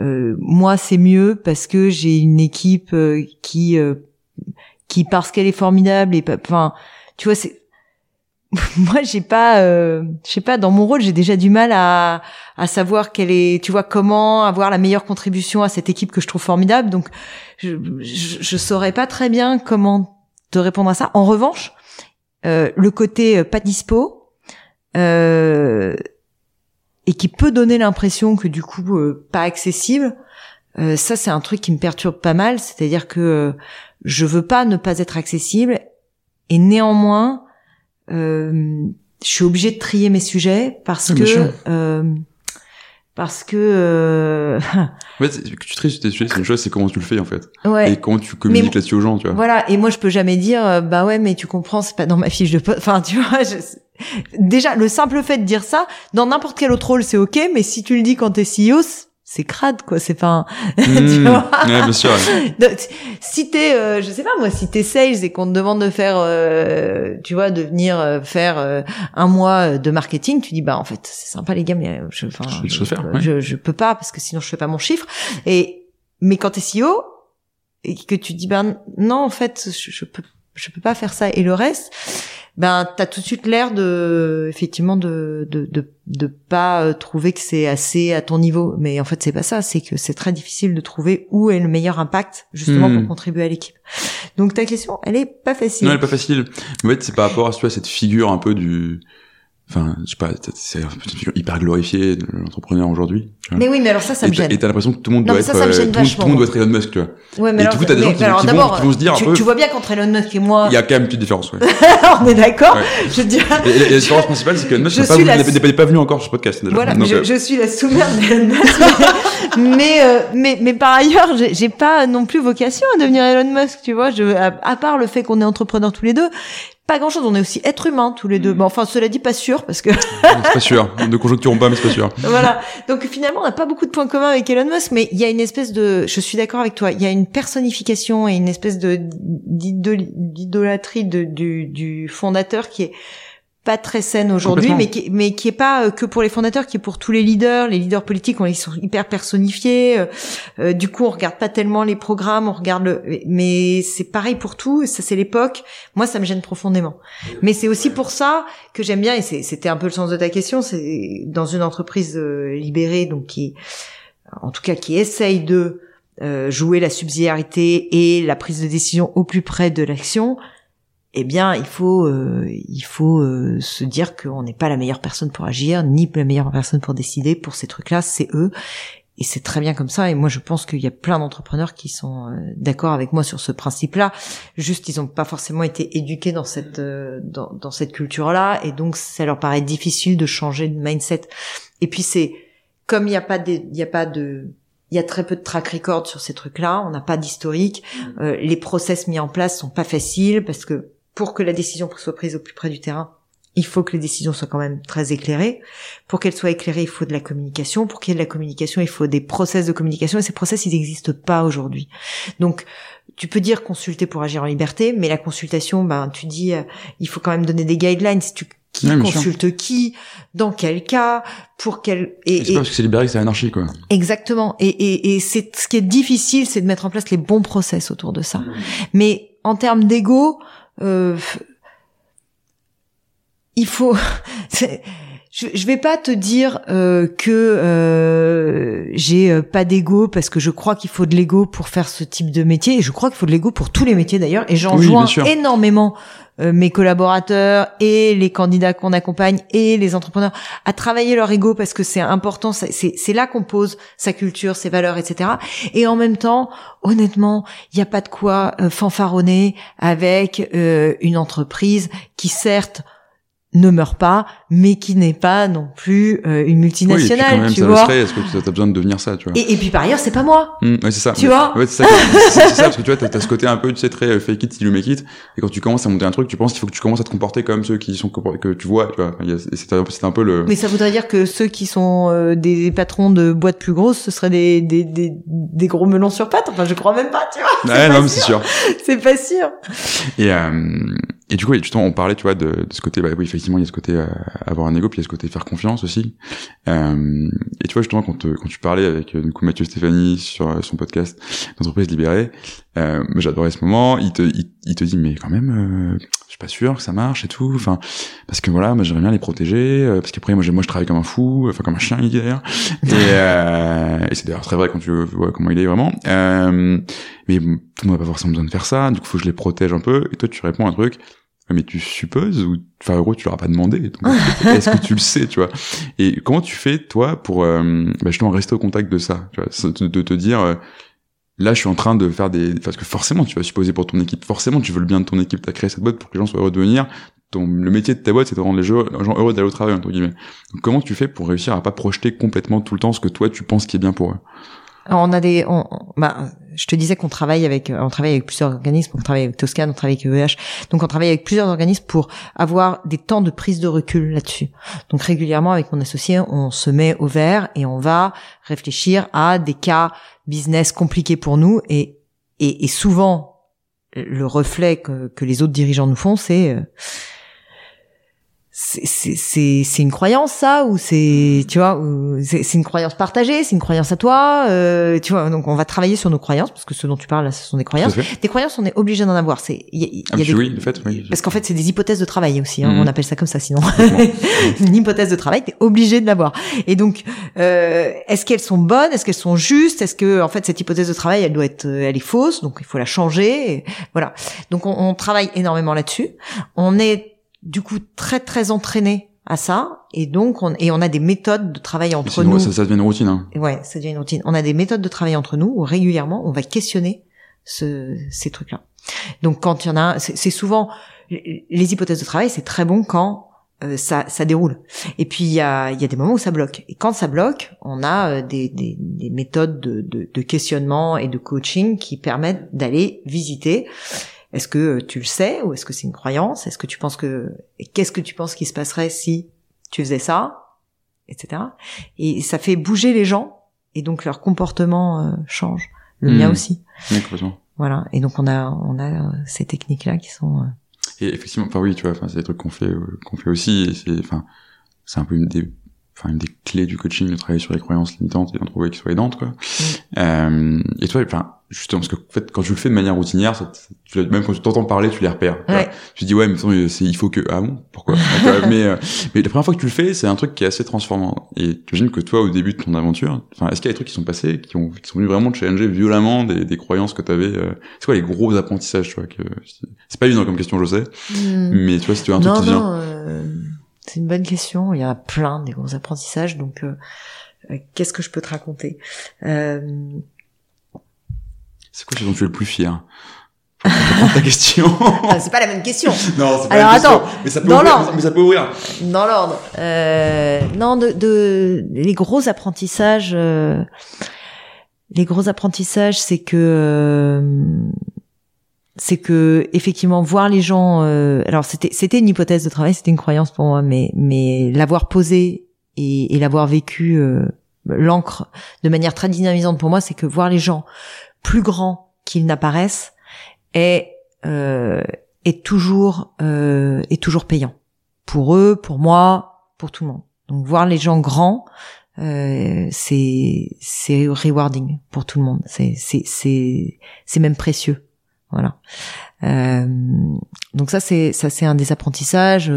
Un autre apprentissage c'est euh, euh, c'est que il y, a, y, a, le fait de travailler avec des amis, des amis qu'on se fait dans le travail, des amis qu'on qu'on qu'on recrute de, alors qu'ils étaient déjà amis.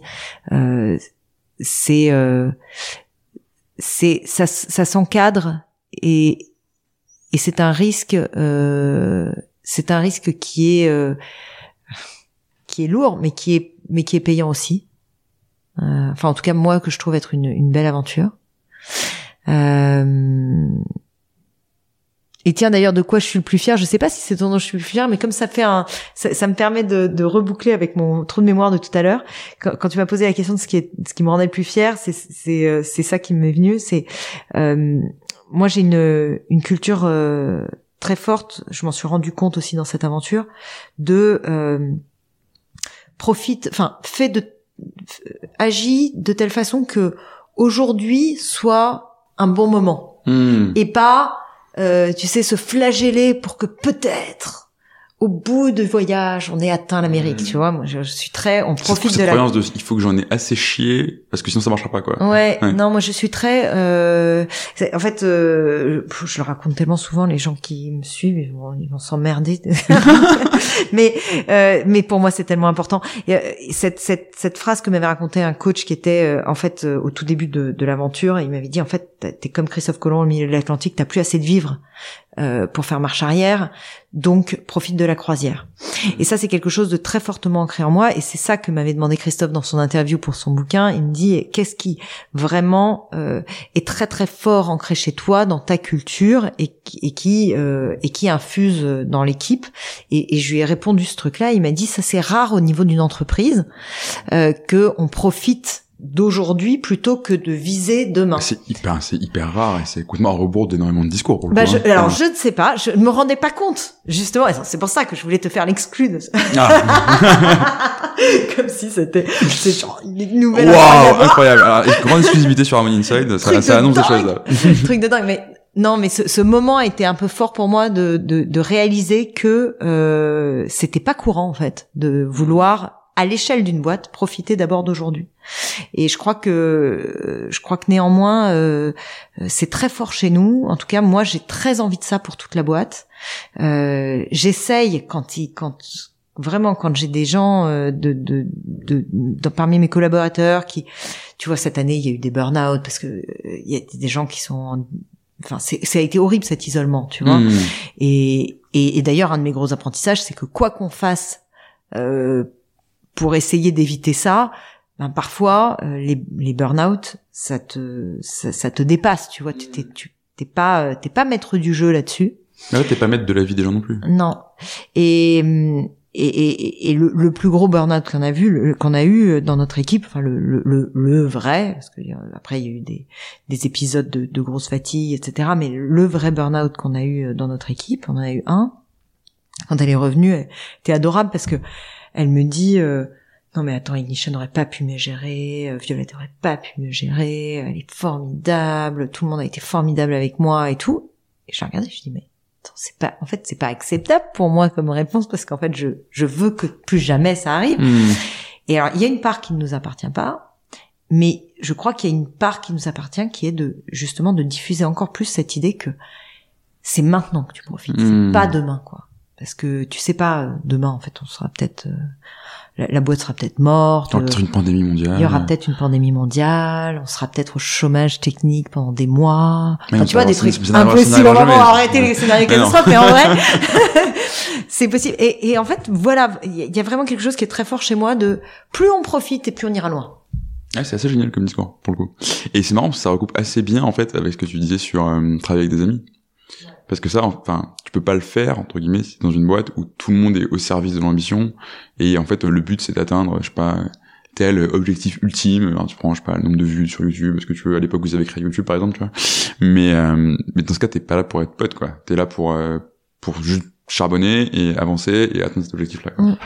Et en même temps, euh, nous, c'est l'objectif commun qui euh, qui aussi euh, nous unit, tu vois. Euh, c'est ça qui crée des amitiés. Et c'est ça aussi qui, moi, avec les, les copines que j'ai que j'ai embauchées, enfin les vraies amies euh, que j'ai embauchées, euh, euh, est, est, nourrissant pour notre amitié. Mais ce qui a été très important, ça a été euh, d'encadrer ça, et, et, et notamment euh, euh, avec mon ami Daisy, avec qui on, maintenant on travaille vraiment de manière très rapprochée. on a on a pris, d'abord on a on a fait ça petit à petit, d'abord par, vraiment en temps très partiel, etc. Puis, puis finalement, maintenant, euh, temps plein et de manière très rapprochée. Et je pense que c'est vraiment le, le, projet qui nous a, qui et l'ambition finalement qui, qui, qui aussi nous a rapproché, hmm. enfin, nous a permis de travailler de manière rapprochée et de nous apercevoir qu'en fait, ça nous nourrissait toutes les deux.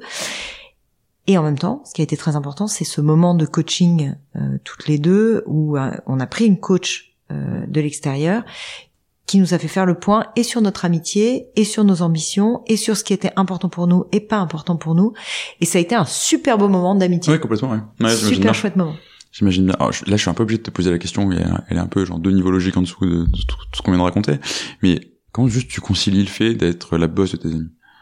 Enfin, quand, enfin, comment tu fais Eh ben, je me considère pas tant que ça comme la boss de mes amis, je sais pas, mais peut-être que elle, elle le vit complètement différemment. Mais euh, c'est marrant. Je te disais tout à l'heure que mon frère, ma soeur m'appelait toujours la commandeuse. Mhm. Et, euh, et moi, Daisy me disait, euh, moi, je, moi, je suis une super euh, numéro 2. Et euh, je suis une super suiveuse. Elle, elle, dit suiveuse.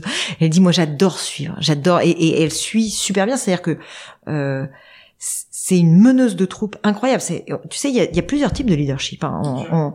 et ce leadership follower, il est hyper important parce que euh, t'as besoin de gens qui relaient, qui sont euh, qui sont plus proches euh, du terrain et qui relaient l'énergie, l'ambition. Et Daisy a une énergie incroyable, une, vraiment une une patate quand elle embarque les gens euh, dont je dont je suis pas capable quoi. Vraiment elle, elle m'épate avec ce truc là elle, elle a fait des home runs dans des, tu sais, à la réunion du lundi et parfois elle est capable de d'embarquer tout le monde en cinq minutes je, je la regarde, je me dis mais waouh, hmm. on a besoin de ça. D'abord parce que euh, j'aurais pas l'énergie toute seule de, de, faire ça à chaque fois.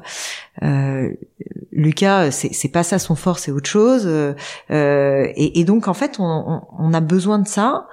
Et donc je la trouve meilleure que moi sur des tas de sujets. Euh, elle est, euh, elle est plus rigoureuse, elle est plus sur les chiffres, elle est plus, ouais, elle est plus carrée.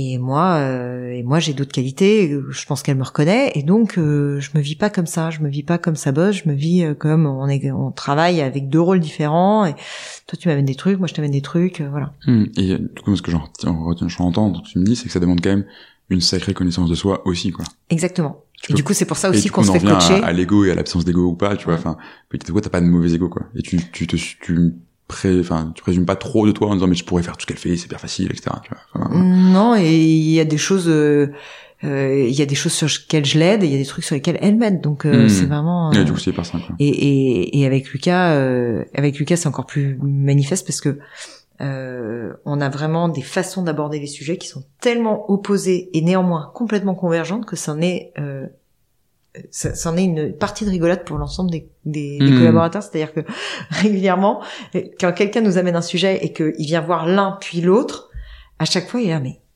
en fait, au début de la discussion, il me dit, il m'a dit tout le contraire l'autre. et à la fin de la discussion, il fait, ah non, mais en fait, c'est pareil. je vois complètement. Mais ouais, donc enfin c'est donc du coup c'est un truc que sur lequel t'es assez militante, je crois le, le love at work quand on parle beaucoup. Euh, pour toi c'est un truc qui peut se faire partout ou, euh, ou pas? Tu- tu- tu- alors, je sais pas si la question c'est partout ou pour tout le monde. Ouais, et je pense que c'est pas pour tout le monde. Ok. Euh, et j'ai compris ça un peu dans la douleur, mais j'ai compris ça aussi avec, euh, à, à force de militer un peu là-dessus, euh, euh, je me suis aussi confrontée à des gens pour pour qui j'ai compris que pour eux c'était pas possible. Euh, c'était, ce serait très douloureux. Euh, Et on en revient à ce que quand tu supposes pour les autres quoi. Ouais, ouais, ouais. En fait, j'ai cru que comme c'était facile pour moi, ce serait facile pour les autres. Et en fait, euh, c'est pas parce que c'est facile pour moi que c'est facile pour les autres. En revanche, j'ai trouvé avec les gens avec qui je bosse euh, un environnement avec lesquels c'est facile pour eux. Et ça, c'est chouette. C'est très chouette. Quand, quand c'est possible, et tu vois, on est 60, je dis, je, j'ai pas l'impression d'avoir été chercher les seules 60 personnes euh, de France et de, non, et de et d'Espagne et de Portugal pour euh, pour, pour faire ça. Je pense qu'on on est représentatif d'une certaine tranche de la population pour qui c'est possible, pour qui c'est chouette. Hmm. Voilà. Et, ça, et ça reste dans ta culture en fait. Voilà. Complètement, je vois tout à fait. Et justement, c'est intéressant, parce que là, on parle de, de, d'énormément de choses, mais c'est, effectivement, c'est pas un jeu à somme nul, quoi. Ta boîte, elle grandit, tu recrutes de plus en plus de gens. Tu vois, tu disais, on est un lab, etc. Bah, c'est pas toujours compatible. Enfin, ça peut être dur à imaginer de, le, de, de rester un lab, par exemple, quand on fait x2 tous les ans. Euh, et on parlait de cette raison d'être, etc. Il y a un article sur votre blog, là, qui parle de, que j'ai beaucoup aimé, qui parle de, je mettrai le lien dans la bio, qui parle de, de Simon Sinek, que vous avez, enfin, le, le, le Golden Circle, avec le why, le how, le what, etc. Et en gros, c'est probablement pas toi qui l'as écrit, mais Non. ça dit que euh, il y a que les grandes entreprises qui arrivent à conserver leur why intact euh, au fur et à mesure de leur croissance. Ouais. Alors comment on fait du coup ça, Ça aussi, c'est une hypothèse de travail, c'est une Oui. croyance, mais néanmoins, je pense que c'est une croyance qui fonctionne Qui est pas très mal. aidante en tout cas, je Ouais, pense. qui est très aidant. Comment on fait pour garder son why? Eh ben, on le retravaille. On le retravaille, euh, on le remet 100 fois sur l'ouvrage avec tous ses collaborateurs. Là, on a fait encore la semaine dernière, mais on fait ça euh, très souvent. On a posé la question aux plus anciens de la boîte mais pourquoi t'es rentré chez Ignition? Pourquoi tu restes? Pourquoi tu partirais? Euh, Qu'est-ce qui te dans, dans, dans deux ans, euh, qu'est-ce qui t'aura nourri, euh, etc. Et, et d'essayer de avoir des conversations qui sont vraiment connectées à à des choses très personnelles et, intimes des gens. On, est entraîné hein, à force. Euh, on, on essaye de vraiment connecter ça à qui les gens sont et ça, ça donne euh, ça donne des, des discussions euh, assez euh, assez profondes euh, autour de ben ce qu'on veut vraiment faire là en tant que collectif, c'est ça. Hmm. Tu vois, du coup, là, ce qui me vient, c'est ce que tu me dis, il y a énormément d'interpersonnel. Comme Mm. tu disais, je reviens de mon congé maternité, je vais pas connaître tout le monde, etc. Euh, alors, je sais pas du coup quelle est ton ton ambition en termes de croissance pour Ignition. J'imagine qu'elle est quand même euh, assez forte. Puis, tu vois, par exemple, si on prend euh, un truc qui s'appelle le nombre de Dunbar, 150 personnes, tu peux plus connaître. Ton cerveau, il marche plus. Ouais. Tu peux plus connaître tout le monde. Mais déjà au-delà de 40, tu commences à plus avoir des relations aussi intimes. Oui, voilà, c'est ça. Et c'est, ça, ça se distance jusqu'à un stade où tu peux juste plus, quoi. Ouais. C'est, enfin, moi, si tu crois dans cette, dans cette théorie qui est faite par un scientifique qui a beaucoup plus étudié la question que moi, donc je le croire. Euh, mais du coup, est-ce que c'est un truc que tu, où tu te dis, est-ce que je vais sacrifier ça, euh, pour l'ambition? Ou est-ce qu'à l'inverse, tu te dis, bah, en fait, j'ai pas forcément besoin de devenir, je sais pas, une multinationale comme tu disais tout à l'heure, parce que je veux garder ça. En fait, c'est pour la culture de la boîte, c'est pas nécessaire que ce soit moi qui connaisse tout le monde. Ce qui est nécessaire, c'est que euh, tout le monde ait accès à la bonne information, à la culture, à suffisamment de gens nourrissants. Hmm. C'est-à-dire que euh, je pense que moi, ce qui m'intéresse dans le fait de connaître euh, les, les gens qui sont arrivés, c'est de savoir qu'est-ce qu'ils amènent comme culture à la boîte. Mais si euh, j'avais euh, un relais euh, qui m'explique euh, comment tourne son entité, qu'est-ce qui, enfin, c'est ok, tu vois, euh, parce que moi, je me nourris de ça, donc j'ai envie d'avoir ce, ce, ce- mais je pourrais aussi faire par carottage. Enfin, je veux dire, mes mes candidats, je les connais plus tous. Au début, je les connaissais tous. Hmm. Euh, tu, je les... tu, tu les vois tous encore? Non, non, non, non. Ah, t'as arrêté. Non, non, les candidats, je, je malheureusement, parce que ça, c'était vraiment une partie sympa du job, Oui, bah oui, euh, de rencontrer tous ces candidats qui sont absolument formidables. Euh, mais euh, je- donc je connaissais tous les candidats, euh, j'adorais connaître tous les candidats, euh, je, je les connais plus, donc ça, ça me nourrit plus, mais je me nourris. Encore une fois, la croisière est importante pour moi, donc je me nourris autrement. Je me nourris en rencontrant euh, tous les gens de la boîte, je me nourris en rencontrant d'autres entrepreneurs. De temps en temps, je vais faire par carottage, tu vois, je vais, je vais voir tel ou tel Mhm. ou tel candidat ou tel entrepreneur, euh, voilà, et, et ça, ça me nourrit. Voilà, et ça nourrit du coup euh, la culture de la boîte, la vision, puisque c'est moi qui suis en charge de ces trucs-là. Mhm. Donc c'est pas moi qui les fais seul, mais c'est moi qui suis en charge de les faire accoucher. Et pour faire atterrir la bonne formulation qui va permettre d'être une boussole, eh bien, je rencontre tous ces gens, j'essaie de nourrir ce truc-là. Mmh, oui, complètement. Et ouais, tu vois, enfin, c'est, c'est, c'est, je, je rebondis sur ce que tu as dit sur avoir un espèce d'ambassadeur, quelqu'un qui, qui porte ça et qui infuse ça. En fait, c'est, enfin, c'est, c'est vraiment ces trucs qu'on, qu'on fait, nous, pour nos, pour nos clients. Tu mets en place une culture team. Et en fait, justement, c'est des gens qui sont volontaires et qui vont aussi te permettre d'avoir ce, ce carottage dont tu parles, c'est montée de terrain, mais de manière beaucoup plus processée, entre guillemets, Exactement. et beaucoup plus, enfin, même étendue, plus facile que si c'est toi qui, que t'as- t'as vite le risque d'être en haut de ta tour, quoi. Et même avec toutes les meilleures intentions du monde, ça peut arriver, quoi. Ouais. Parce qu'un jour, t'es trop pris sur autre chose, d'un seul coup, tu, je sais pas, tu lèves tes fonds, par exemple, tu recrutes trop de gens, etc. Et du coup, tu Ou par exemple, il y a le. Covid et tu travailles de chez toi et donc tu Par travailles plus qu'avec les mêmes personnes Ouais. et donc tu oublies de regarder au-delà. Et moi, enfin, c'était pas loin, donc euh, heureusement euh, maintenant on peut ressortir de chez soi, mais c'est faut faut faire attention. Et le fait d'avoir bossé sur, sur- sur une culture avant, etc., sur un mode d'organisation qui en découle, etc., j'imagine que ça, ça t'aide aussi à prévenir ces écueils-là, quoi. On est, en tout cas, on fait tout ce qu'on peut pour prévenir ces écueils-là, tout ce qu'on peut. Et, et cette journée des anciens était hyper nourrissante récemment. Ça, Mm. C'était une super idée. euh, Une journée des anciens? Ouais, de, de Violette, on a pris tous les gens qui étaient là depuis 2018 et avant. Mhm. Et c'est avec eux qu'on a travaillé euh, justement. euh, pourquoi t'es venu euh, Pourquoi tu restes Enfin, y a, euh, malgré tout, le, le pré et post-Covid, c'est il y a, y a un moment un peu de bascule et donc retravailler avec les anciens qui ont connu l'avant. Mmh. Tu te reconnectes à des choses, quoi. On se reconnecte, ça fait beaucoup de bien. Je vois tout à fait, effectivement. Euh, écoute, on arrive à la fin. Euh, alors, je sais pas si tu avais des sujets dont, dont tu voulais parler ou dont on n'a pas parlé.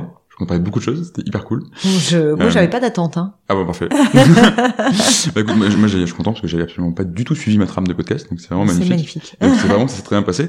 Euh, juste deux questions un peu traditionnelles pour la fin. Euh, première, c'est, bah, je suis un jeune, je veux découvrir le monde de l'entrepreneuriat. Euh, c'est quoi le conseil que tu me donnes?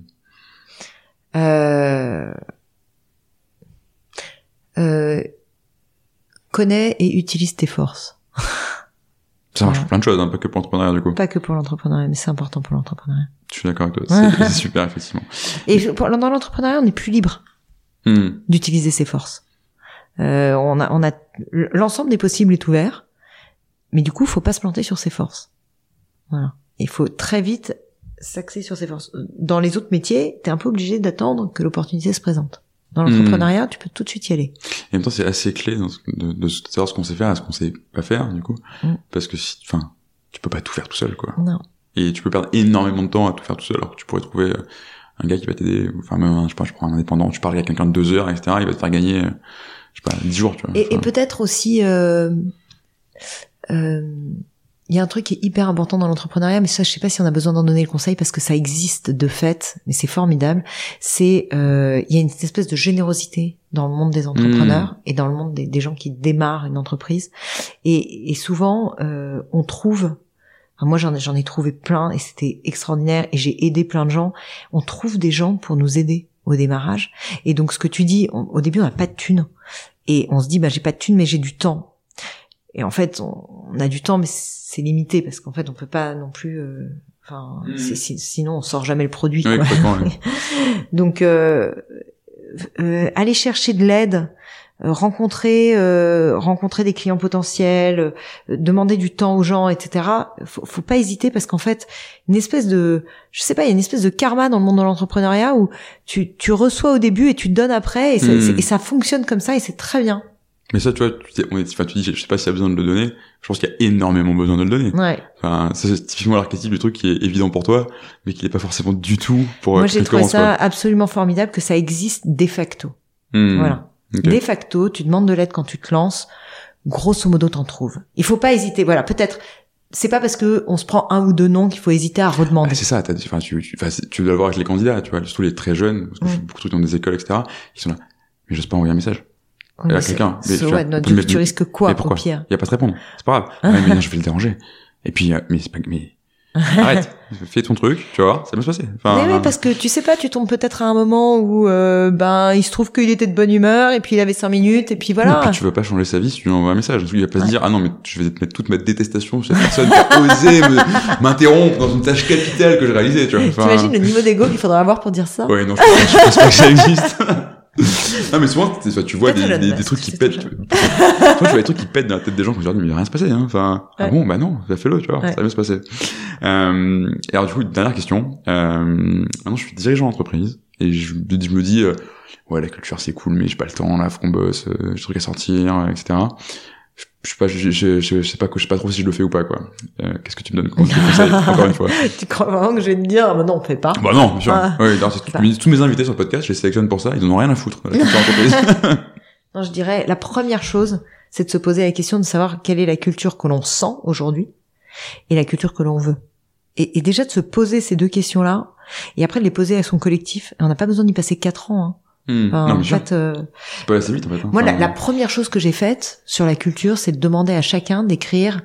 Euh, peut-être. euh, Alors, je crois que c'était. J'avais demandé euh, deux ou trois valeurs qui pensaient être déjà existantes dans la boîte et un petit paragraphe de pourquoi. hmm. Et je leur avais demandé ça. Et moi, j'avais agrégé tout ça. Et j'avais dit, bah voilà, du coup, la synthèse de tout ça, ça ressemble à ça.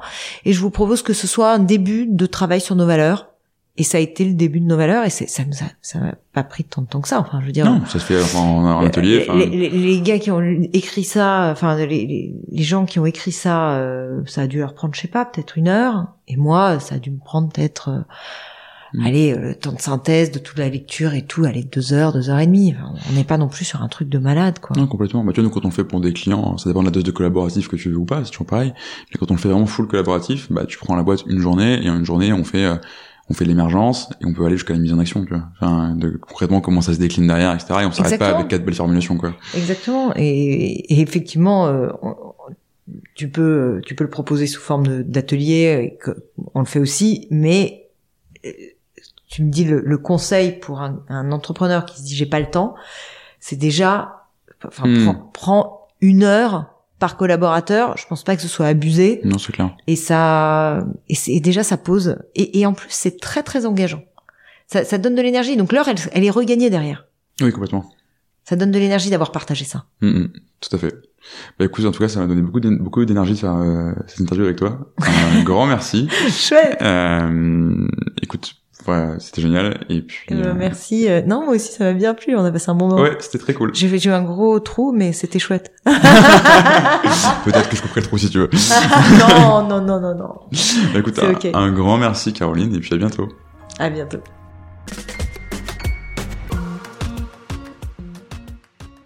Merci à tous d'avoir écouté cet épisode. Si ce podcast vous a plu, vous pouvez vous abonner et laisser une note et un commentaire si vous êtes sur Apple Podcast. Mais surtout, vous pouvez partager cet épisode et l'envoyer à une personne à qui vous voulez du bien. Enfin, si cet épisode vous a fait réagir et que vous souhaitez discuter de votre culture et du développement de votre entreprise, vous pouvez tout simplement m'envoyer un mail à vincent at biharmoniste.com. C'est vincent at b-harmoniste sans le e.com. C'est simple et c'est sympa. À bientôt pour un nouvel épisode.